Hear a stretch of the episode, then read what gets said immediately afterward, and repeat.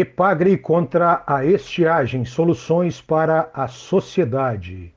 Neste segundo boletim, você ouve a extensionista Jamile Orix conversando com o casal Leonardo e Cláudia Bonamigo.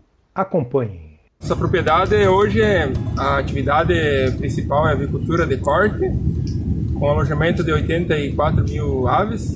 Agora vamos passar para 117 Bovinocultura de corte, alguma coisa e grãos. No cultivo em 8 hectares.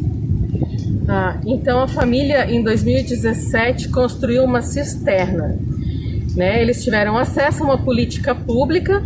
Então, Leonardo e Cláudia, qual foi a importância de ter essa, esse reservatório de água na propriedade? Bom, é, como pode ver agora, né, longo, longo período de estiagem, se nós não tivéssemos a cisterna, com certeza estava com água proveniente de Cimar e água proveniente de, de poço artesiano, que com certeza ia ser muito mais caro, né?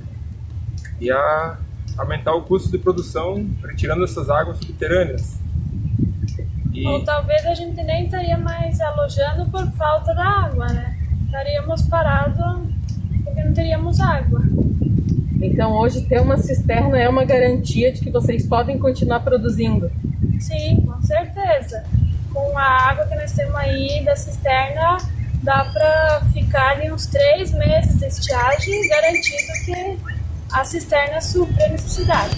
Leonardo Bonamigo e Cláudia Bonamigo têm produção em Joaçaba, linha Santa Clara, meio oeste catarinense, Vale do Rio do Peixe onde a construção de cisternas para garantir a produção da segurança hídrica no espaço rural. Essa é mais uma ação da IPAGRE contra a estiagem, soluções para a sociedade.